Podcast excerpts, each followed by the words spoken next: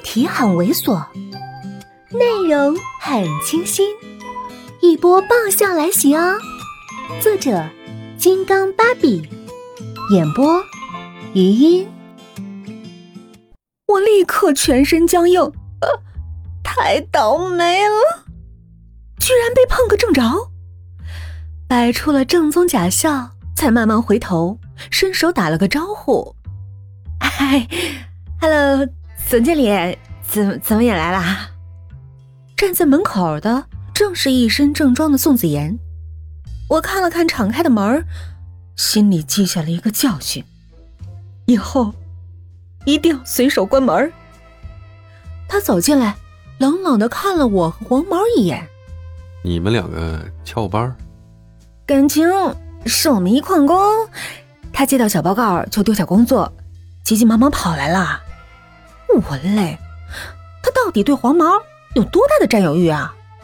这么一想，牙也酸，心也酸，胃也酸，胃里一阵翻涌，我捂着嘴跑进了厕所，哇哇的吐了起来，捂着肚子吐得不亦乐乎。怎么了？去医院。我漱了漱口，看着洗手间门口同时发生的俩人，怎么了？是小黄毛问的，表情很关怀。内容很正常。去医院是宋子妍说的，表情很正式，内容很古怪。我说这么大事儿就去医院，果然是爷爷开的医院，你太会给他增加收入了吧？虽然推拒着，可是被他一个眼风扫过，我还是乖乖的坐上了车。黄毛坐在后座，我们一起浩浩荡荡的往医院进军。这刚多长时间，我就第三次到了急诊室，第二次躺在了急诊室的床上。第一次的原因很可耻，绷带解不开了。这次还好一点，多少我也是不舒服。在宋子妍、黄毛老爷子的目光下，我思索着，跟那个中年医生陈述着症状。嗯，也没什么，就是感觉。我忽然觉得肚子有点胀，胸口有点闷，胃里一阵翻腾，忍不住就吐了。那医生问：“你这个月例假正常吗？”我脑子嘎噔一声，这话问的，不会是怀疑我那个啥了吧？可可可是，我们一直在落实国家计划生育的基本方针啊！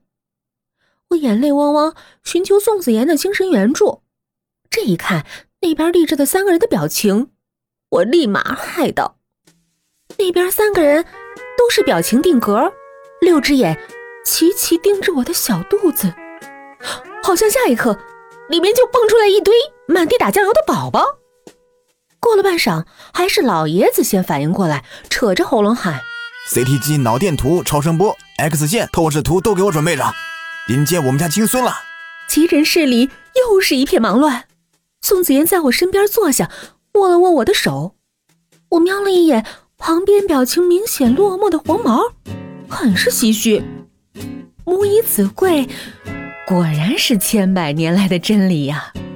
可是子啊，母不要你啊！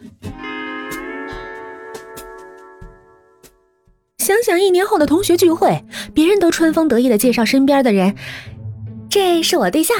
啊，这是我男朋友，啊，这是我未婚妻，手脚最快的也只能说，这是我老公，而我直接黄脸婆一只，介绍，这这是我孩子，太雷了！上帝、真主、观音菩萨，请你们听到我真诚的呼唤吧！无论是鱼香肉丝还是宫保鸡丁，请你们先收着吧。嗨，本集播讲完毕。再见哦。